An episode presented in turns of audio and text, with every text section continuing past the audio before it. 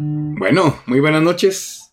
Les presento aquí a mi amigo y colega Sergio. Estamos hoy desde una eh, con un fondo inusual. Estamos como en una en una sala de estar. Sergio decía que era una cocina, no sé, pero lo importante es que estamos aquí juntos para hablar de un tema que, que nos va a gustar a todos.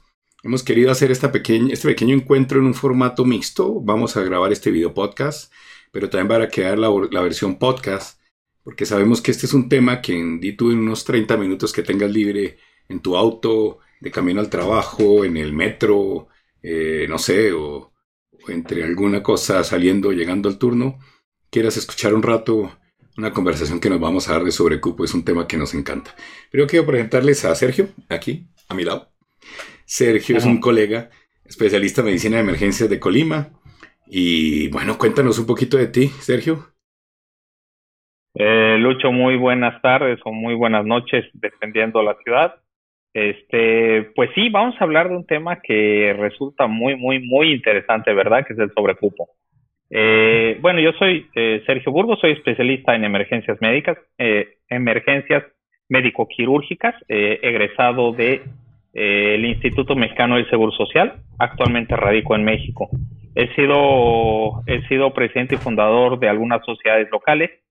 He sido miembro de varias sociedades científicas eh, nacionales e internacionales, actualmente con ALACED.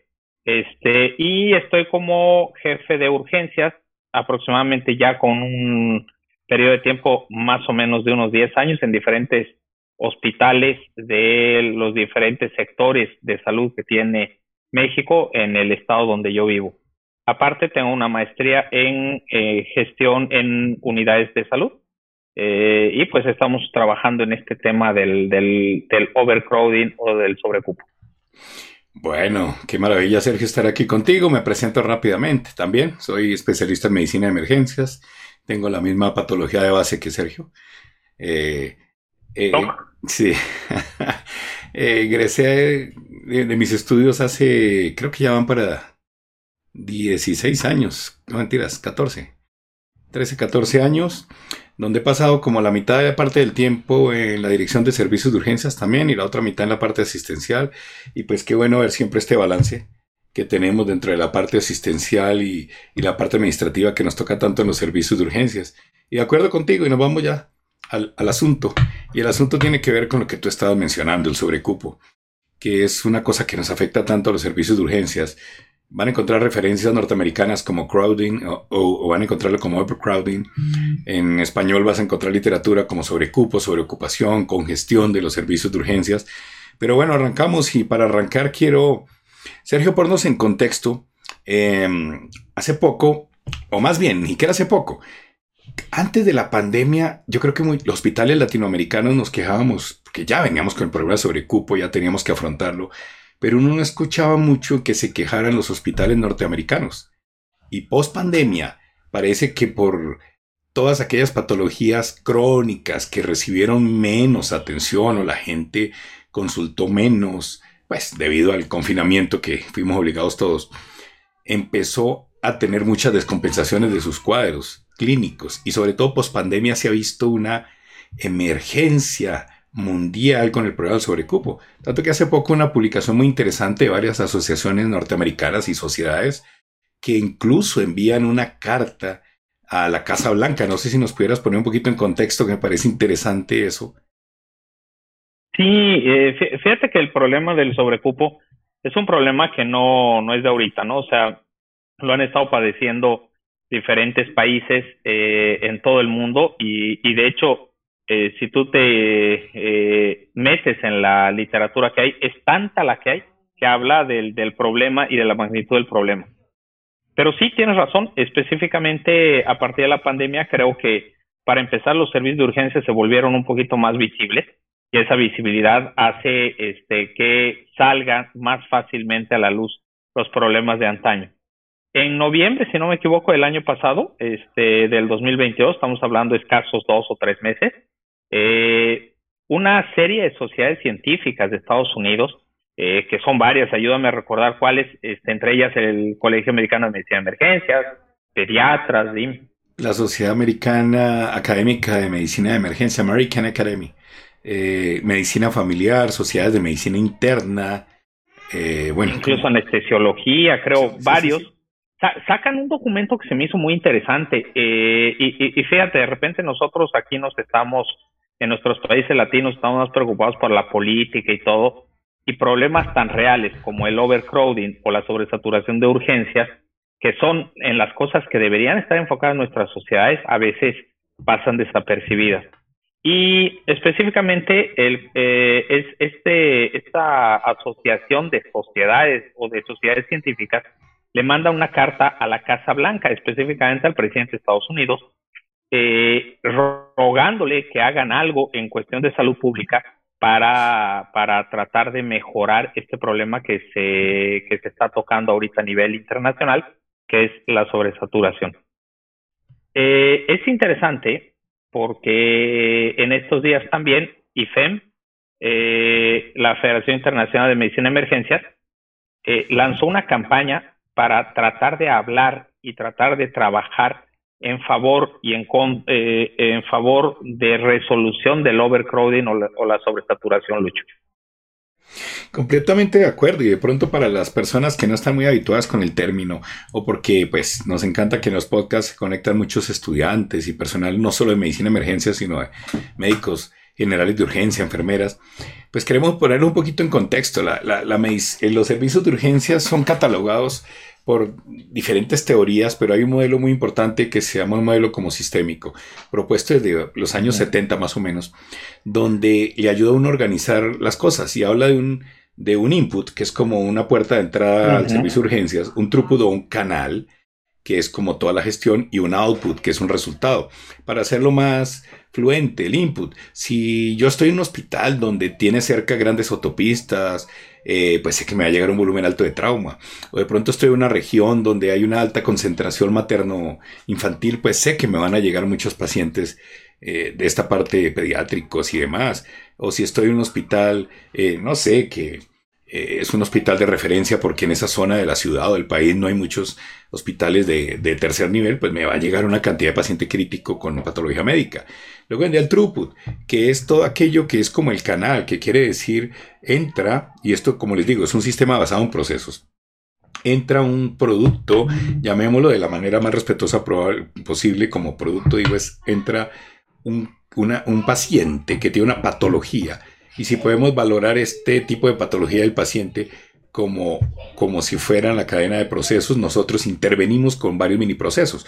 Un triage, intervenimos haciendo una consulta médica, intervenimos tomando unos exámenes paraclínicos, unas imágenes y tomamos al final una decisión que es el output. O sea, este paciente va para la unidad de cuidado intensivo de críticos o este paciente tiene que irse a la sala de cirugía o la sala de operaciones, como lo llamen, o este paciente requiere estar en pisos de medicina interna o por otra especialidad para un manejo ya médico o, o algo, o lo mandamos para la casa. Y ahí es donde viene el gran problema, porque todos quisiéramos que este flujo fuera continuo. Y cuando tú vas a ver en cualquier lado, cuando vas a un restaurante que tiene un sitio de entrada para pedir la comida a domicilio o con tu carro, pues entras, haces un proceso y sales. Pero la situación no es que toda la gente se queda parqueada al final de la fila. Y esto, en pocas palabras, es lo que nos, nos pasa en el sobrecupo, que la gente se nos queda parqueada en la mitad del proceso, en el servicio de urgencias, quitando espacio para las nuevas personas que vienen a consultar porque o no hay camas en el hospital donde podamos eh, llevar a muchos de los pacientes que ya definimos y ya hospitalizamos, o no hay camas en la unidad de cuidado intensivo para subir a muchos de los pacientes que tenemos intubados o con soporte vasopresor dentro de la sala de reanimación, y así sucesivamente. Se empieza a acumular, acumular, pues al acumularse ya no hay dónde ingresar más pacientes y vienen a ocurrir varios de los problemas. Eso así como en una forma muy fugaz es lo que yo les estructuraría, lo que sería el sobrecupo, y de pronto le pediría a Sergio que nos complemente y nos diga qué otras cosas ocurren y cómo creerías tú que es una forma adecuada de analizarlo y abordarlo. Sí, no, definitivamente quiero agarrar un poquito el, el tema que tú dices de un, de un modelo sistémico del el modelo de urgencias. Tenemos que entenderlo como si fuera una, eh, un balde o un, no, no, no sé cómo le digan en tu país, eh, a los depósitos de agua que tienes encima de la casa. Un tanque, exactamente. Y un tanque tiene una llave de entrada y me gusta mucho esa analogía que tú haces eh, y que tú pones en tus conferencias cuando hablas de esto.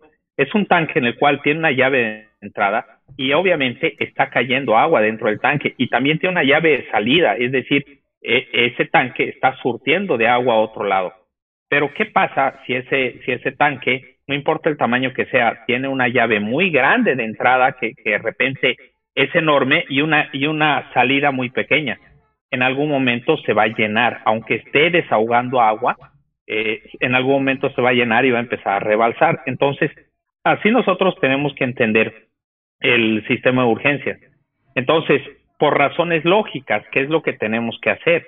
De que entre menos y de que salga más para tratar de nivelar las cargas y que tanto lo que entra como lo que sale sea en el mismo volumen para que eh, no se llene nunca. Ese es esa es la idea lógica del sobrecupo en urgencias. Pero fíjate que me gusta mucho el, si me permites explicarlo y contarlo, eh, la analogía que hace ACEP en su documento para tratar de hacer entender a personas que no saben de medicina de emergencias, que probablemente ni siquiera son médicos, cuál es el real problema y hacen una y hacen una analogía con un con un restaurante. El restaurante, buenísima, sí. Sí, no, es que está genial, o sea, está genial. Y, y, ellos dicen, imagínate un restaurante que tiene, eh, y, vamos a echar a volar un poquito la imaginación. Es un restaurante que tiene 40, iba a decir camas, no, pero los restaurantes tienen mesas. de repente. Sí. Bueno, es un restaurante que tiene 40 mesas este, para atender una cantidad este, cuatro veces más de comensales, ¿no? Eh, algunas, algunos son ocupados por dos comensales, otras mesas pueden ser ocupados por cuatro comensales. Este, entonces abren sus puertas, se llenan una buena cantidad de mesas y obviamente el personal está contratado eh, para atender 40 mesas. Entonces el personal que tienen tanto en la cocina como son los chefs, son los, los cocineros, los ayudantes, eh, como son los, los meseros, eh, la gente que cobra, todos ellos están pensados en 40 mesas. Entonces, ¿qué ocurre si de repente hay un día de alto, alta demanda o alta necesidad de, de, consumo de alimentos y llegan y se ocupan las 40 mesas? Pero esas 40 mesas terminan de servirles, terminan de comer y esos comensales no se van. O sea, y dice, y dice, dice, ¿qué pasaría si se quedan? Y, y de repente empieza a hacerse una fila en la puerta del restaurante de gente que quiere entrar. Al principio esperan pacientemente y después empiezan a protestar. Dentro de esta protesta empiezan a, eh, tomar algunas decisiones, ¿no? Entonces el gerente de la tienda, de la transnacional enorme que, eh, ya tiene procesos para esto, eh, pone en alguno de los pasillos unos, unas cinco mesas más y de repente ya tienes el mismo personal atendiendo 45 mesas. Pero no, solamente no se van, sino que empiezan a exigir los que están afuera. Y los que están adentro piden nuevamente comida. Entonces empieza a ser el momento en el cual ellos quieren volver a comer. Entonces empieza a volverse caótico porque hay alguien que ya no, que no tenía esa función y está tratando de explicar a los que quieren entrar al restaurante que, que no hay más cupo. Y, y, alguien está tratando de decirles a los que ya comieron que por favor dejen la mesa, este, ya no platiquen y que necesitan la mesa para otra persona. Eh, y a la vez los cocineros están eh, desesperados tratando de hacer, de hacer la comida y tratando de, de, de completar todos los platillos. Y, aparte de esto, empiezan a llegar los de comida rápida, ¿no? Uber o Didi, no sé cómo se llaman en, los diferentes países, pero empiezan a llegar porque ellos también hicieron pedidos a través de las aplicaciones electrónicas o de las este de los móviles, ¿no? Entonces, imagínate el caos que se empieza a generar. Entonces, ayúdame tú un poquito a, a tratar de a tratar de ejemplificar qué pasa en este caos, o sea, que eh, ¿Qué, ¿Cuál es el, el, problema, no? Y fíjate que, que, siguiendo tu ejemplo, esas buenas acciones que trata de crear el, el manager del restaurante o el dueño, que a veces empieza a creer que si empiezo a poner mesitas en todo lado, pues la gente va a estar más contenta. Pero te aseguro que cuando empiezas a poner mesitas en sitios que normalmente no estaban hechos para atender personas, algo va a ocurrir. Al, lado del baño. Pues, exacto, una te queda al lado del baño, resulta que una de las mesas y las sillas queda en un sitio donde hay una corriente muy fría, entonces la persona se empieza a quejar de, oiga, es que aquí está haciendo mucho frío. O de pronto igual, Tú me dijiste, eh, hay un número de meseros y, cocinas y estufas y fogones planeados para el volumen de ese, de ese hospital. Vuelve y juega. Tenemos que quitarle del hospital. De ese restaurante. Y de repente no alcanza. Entonces, algunas personas se va a demorar mucho en llegarles el plato. No sé, a algunos más les puede llegar el plato frío a la temperatura que ya no era la adecuada. O también puede ocurrir que en algún momento alguien de adentro diga, no, un momentito, teníamos planeado esta cantidad de pollo o de carne o de postre y, se acabó. Y ya no hay. Y ya no hay. Pero como abrieron todas las puertas. no, y déjate eso, o sea, que además nos equivoquemos, entre ese caos nos equivoquemos, le, le, demos un plato a alguien que dijo que era alérgico al gluten. Y, toma. Este, sí, exacto. Sería un evento, un evento adverso en el restaurante. Exactamente, exactamente. Entonces, imagínate, gente que de repente empieza a presentar problemas, este, empieza a darte quejas, empieza a presentar problemas de salud porque ya te surgió, ahora sí, en el propio restaurante una emergencia médica. Gente afuera que te esté insistiendo porque quiere entrar. Gente de adentro que está molesta por lo que le está pasando. Entonces, ¿qué es lo que va a ocurrir con ese restaurante, no? Fíjate que el análisis está muy bueno y parte de, la, de eso es esto y, y volviendo al modelo sistémico, eh, es eso, es cómo empieza uno a analizar y tiene que empezar a gestionar dentro del servicio de urgencia, sí, muchas acciones del proceso. Entonces uno dice, de pronto si hago un mejor triage, más agudizado, por lo menos utilizando una escala, un mecanismo de triage adecuado, puedo lograr que por lo menos los pacientes críticos sean atendidos realmente primero y que no se me vaya a quedar un paciente crítico afuera en la sala de espera. Que el paciente menos crítico, pues sí, pero le tocó esperar.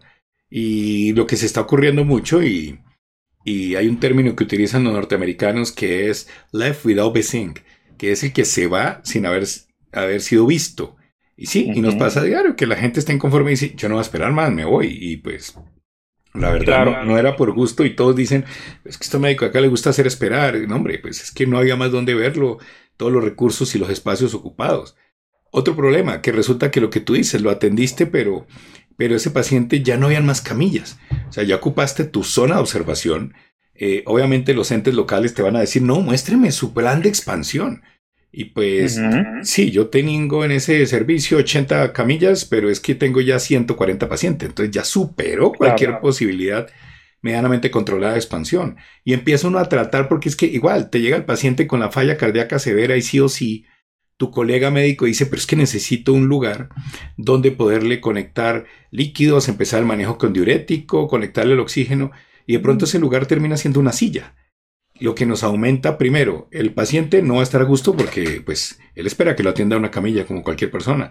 Segundo, es muy fácil que pueda caerse de la silla y que pueda tener una complicación mayor. Entonces se me empiezan a sumar problemas. Mm. Probablemente ese paciente que venía porque le dolía algo, pues cualquiera anhela que se le ponga la analgesia lo más pronto posible. Pero se ha visto que con estos problemas de sobrecupo se retrasa el inicio de la analgesia. Se retrasa el inicio que todos leemos en las guías del antibiótico, por lo menos el, el primer bundle, dentro de la primera hora de atención al paciente. Se retrasa la toma de laboratorios. Y pues así de la mano, el resultado de los laboratorios, la toma de imágenes, el resultado y los reportes de las imágenes, etcétera, etcétera. Sí, no, y fíjate, que es, es, interesante, regresando un poquito al, al, mismo ejemplo del restaurante. Este, imagínate que este restaurante además tiene un convenio para atender a población de bajo recurso, este, en, el cual le dan alimento eh, gratuito o a muy bajo costo, este, dependiendo alguna necesidad que el, que el gobierno del, de, la, de la ciudad este, tiene, ¿no?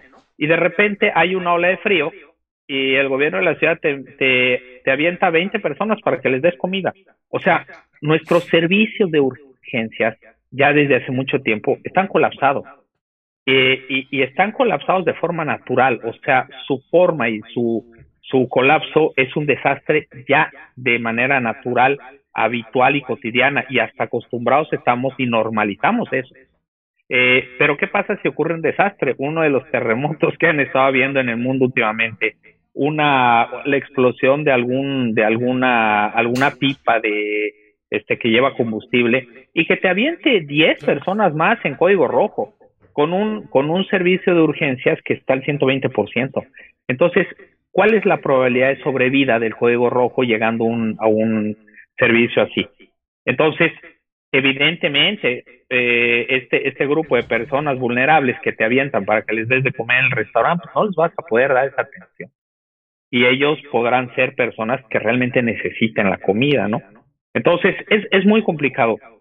Ahorita me gustaría de repente hablar un poquito de las consecuencias del overcrowding, porque tiene consecuencias en la población, tiene consecuencias en, en el personal, tiene consecuencias para el propio hospital, incluso a nivel gubernamental tiene consecuencias.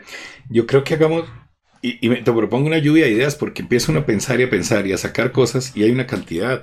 Voy a empezar con consecuencias para el paciente. Pongamos primero, atención centrada en el paciente. Y, recopilo cosas que había mencionado. Demora en el tratamiento adecuado de dolor. Demora en el inicio de antibióticos. Demoras en la toma y en, la, y en los reportes de paraclínicos, exámenes de laboratorio. Demora y reportes en la toma de imágenes aumento de las situaciones de riesgo y tu panel de, digámoslo así, más bien tu mapa de calor se, sufre una transformación porque, porque tenemos pacientes en zonas donde deberían estar acostados. Ese paciente tiene una alteración del estado de conciencia, un trastorno electrolítico, de pronto vino por un vértigo, por algo neurológico y tiene alto riesgo de caída en la escala que decías desees aplicarle. Y pues nos tocó dejarlo en un sitio donde más se va a caer, donde más... Ahí, entre otras de las que se ven en la cabeza, completa pacientes y, y si quieres, empieza a poner riesgos para el personal. Sí, sí, sí. Este, dentro de completando un poquito los riesgos para el paciente, o sea, eh, hay artículos muy especiales en los que habla del aumento de la mortalidad directamente proporcional al sobrecupo que tiene urgencias. Es decir, entre más sobrecupo, más mortalidad hay en los pacientes. Ahora, en el personal, cómo se siente el personal y nada más cualquiera de ustedes pónganse en, en, los zapatos del médico de urgencias, que llega un paciente infartado con dolor torácico y lo traen en una silla. Eh, y, el, y el interno viene con el electro, con elevación del ST, este, es un anterior extenso, y no hay una sola cama para acostarlo. Y, le, y, y, y en su desesperación y su frustración le dice al médico, al jefe de urgencias, oye, necesito una cama. Sí, pero ya bajé todas las que habían de todo lado, no hay. Es que choque o trauma choque está ocupado. Las dos camas que hay, una se ocupó porque no había dónde poner a la, a la señora senil de 80 años con fractura de cadera y el otro es un politrauma severo, no los puedo mover. Este, pues ¿dónde lo atiendo? Entonces, esto va a generar una frustración terrible en el personal eh, del, del área de urgencias. En segundo lugar, va a incrementar los errores. El riesgo laboral que uno, que uno va a experimentar con un sobrecupo es mayor. El riesgo legal que hay, porque si yo cometo un error, al juez no le va a importar que esto esté sobrepasado.